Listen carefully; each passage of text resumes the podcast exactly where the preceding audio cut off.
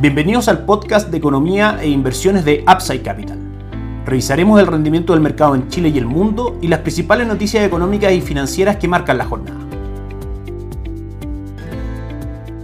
Muy buenos días, ¿cómo están ustedes? Jueves 7 de diciembre de 2023, soy Ramiro Galeano, fundador de Upside Capital. Les doy la bienvenida a otra edición más de mercados en Upside Capital. El INE publica el IPC del mes de noviembre, la cifra más relevante del día y por supuesto también de la semana para el mercado local, que sorprende al mercado. Las expectativas estaban situadas en el 0.1% y el IPC marca un avance del 0.7%, manteniendo la inflación de los últimos 12 meses en el 4.8%. En primera instancia, positivo es que la medición de 12 meses cae desde el 5% en el mes de octubre al 4.8%. El negativo, por supuesto, es que las expectativas del mercado, como decíamos, estaban ubicadas en 0.1 y la inflación avanza un 0.7% en el mes de noviembre y acumula un 4.5% en lo que va del año. Claramente esta inflación, por sobre lo esperado, va a traer correcciones en los fondos de renta fija, dado que ante una mayor inflación, el Banco Central probablemente, si bien va a mantener la política de recorte de tasa de política monetaria, lo más probable es que los recortes en sí mismos sean más cautos y más acotados de lo que el mercado esperaba. Como sabemos, la relación de los bonos de la renta fija en general y de las tasas es inversa, de manera que si vamos a tener en la economía local una tasa de política monetaria más alta por más tiempo de lo que el mercado espera, claramente pueden venir correcciones en la renta fija local y estaremos por supuesto atentos a esos movimientos para analizarlos y comentarlos aquí en este podcast. En base a la última reunión de política monetaria del Banco Central, recordamos la importancia del dólar, del tipo de cambio en general para la inflación. Es decir, es importante que Estados Unidos avance en un proceso de fin del ciclo de alza de tasa de política monetaria, como lo tiene descontado el mercado, y que comiencen los recortes de tasa de política monetaria ya para que eso sea un factor para que el dólar caiga en el mundo, caiga también en Chile y con eso finalmente los precios de importación tiendan a caer y tengamos una menor presión inflacionaria en Chile. Esta noticia, como decíamos, va a mover de todas maneras las expectativas de tasa de política monetaria aquí en adelante. Si para la reunión de diciembre el mercado estaba incorporando rebajas de tasa de 50 o 75 puntos base, lo más probable es que la rebaja sea solamente de 50 puntos base y la atención del mercado va a estar extremadamente enfocada en el próximo informe de política monetaria para finalmente ver cuál es el corredor de la tasa de política monetaria de aquí en adelante, así como también será muy relevante la encuesta de operadores financieros, la encuesta de expectativa económica realizada por el Banco Central para ver finalmente cómo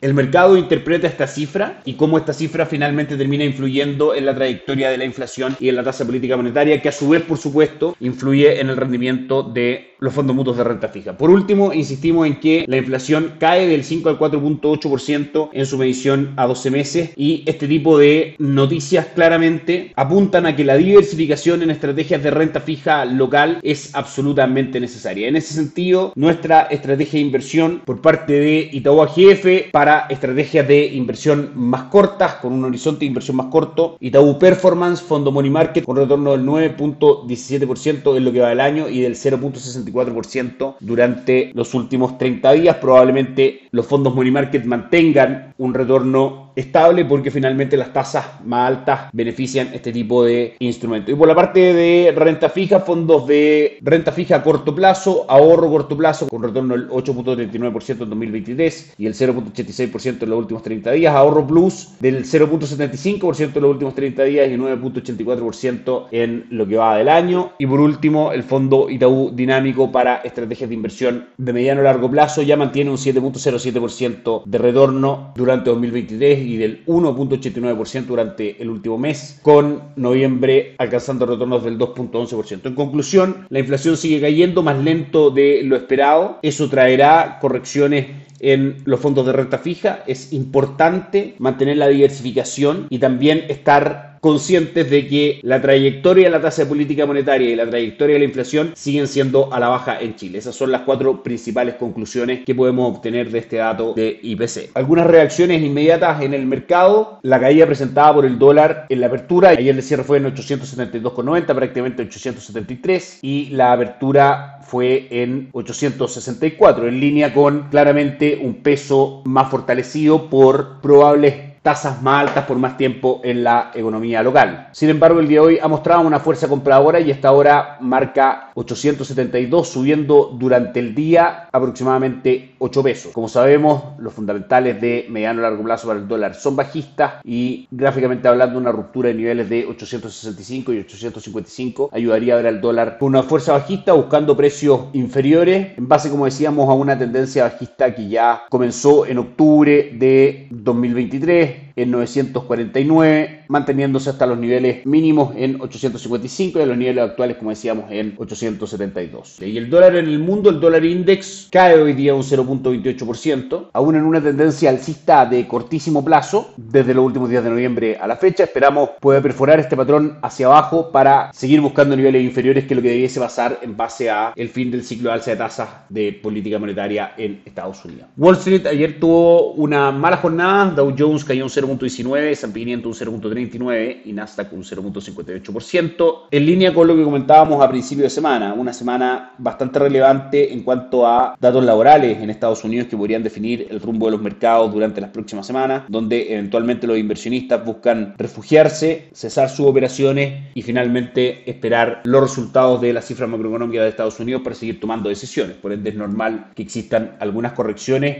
por ejemplo en S&P 500 que ha tenido un retorno de fines de octubre a máximos del año del 12.24%. Es absolutamente normal. Días como el de ayer de correcciones bajistas entregan mejores precios para poder tomar posiciones de compra en un mercado que fundamentalmente forma parte de nuestra estrategia de inversión y es muy positivo porque se va a enfrentar a condiciones expansivas en cuanto a tasa de política monetaria, donde claramente hará que la economía tenga mayor dinamismo y eso se vea reflejado en el mayor valor de la acción y los bonos de ese mercado. Técnicamente hablando, San 500 manifiesta un soporte o piso en 4.546 y por la parte superior dos niveles relevantes, 4.590 y 4.605 puntos, que mantenerse el optimismo en el mercado debería ir superando para finalmente ir a buscar máximos históricos cercanos a los 4.800 puntos. Seguimos con las cifras macroeconómicas ligadas al empleo en Estados Unidos, un factor relevante porque el 70% del Producto Interno Bruto de Estados Unidos se compone de consumo interno, de manera que las mediciones de distintas variables del empleo hablan del dinamismo que puede tener esa economía y por ende la presión inflacionaria que se pueda ejercer sobre los precios. Recordemos el día martes, encuesta de oferta de empleo bajo lo esperado. Ayer miércoles, creación de empleo en agrícola ADP, privada, bajo lo esperado. Y el día de hoy, si bien tenemos las peticiones semanales por subsidio de desempleo por debajo de lo estimado por el mercado, el mercado estaba esperando 222 mil, solamente aparecen 220 mil. Si uno lo ve gráficamente, claramente esta medición semanal de peticiones por subsidio de desempleo ha ido subiendo paulatinamente desde la tercera semana de septiembre a la fecha. Muestra de que el mercado laboral en Estados Unidos está siendo menos dinámico, junto con por ejemplo la entrega de empleo no agrícola privado, que ha marcado durante los últimos tres meses por debajo de lo esperado por el mercado. Mañana será la cifra más relevante de la semana, creación de empleo no agrícola total, tasa de política monetaria e ingreso medio por hora, donde finalmente la lectura será de la siguiente manera. En términos generales, si los datos de empleo marcan por debajo de las estimaciones del mercado, probablemente tengamos mercados alcistas, dado que eso hablaría de un menor dinamismo de la economía y sería un factor para que la Reserva Federal tuviera en consideración comenzar a recortar la tasa política monetaria. Por el contrario, si es que las cifras de empleo marcan por sobre lo esperado, hablaría de una economía bastante ajustada y eso sería un argumento para que la Reserva Federal mantuviese la tasa política monetaria actual por más tiempo de lo que el mercado espera. Con todo esto vamos a revisar cómo cotizan hoy día los mercados. En Asia la jornada fue negativa con el Nikkei de 125 de Japón cayendo en 1.76, el Hansen de Hong Kong retrocediendo un 0.7 y el índice de Shanghai retrocediendo levemente un 0.09%. En Europa la jornada también fue negativa, con el DAX alemán cayendo un 0.2%, el Eurostock 600 perdiendo un 0.44% y el resto de las principales plazas bursátiles europeas en terreno negativo. Por último, Estados Unidos marca hoy día una buena jornada. Dow Jones sube levemente un 0.03%, S&P 500 avanza un 0.44% y Nasdaq un 0.66%. Eso es todo por hoy, que estén muy bien, tengan un excelente fin de semana largo, nos encontramos el lunes. Gracias por escuchar el podcast de Economía e Inversiones de Upside Capital. Te invitamos a visitar nuestro sitio web www.upsidecap.cl y contactarnos para brindarte una asesoría objetiva, sin sesgo y con una mirada global para tus inversiones.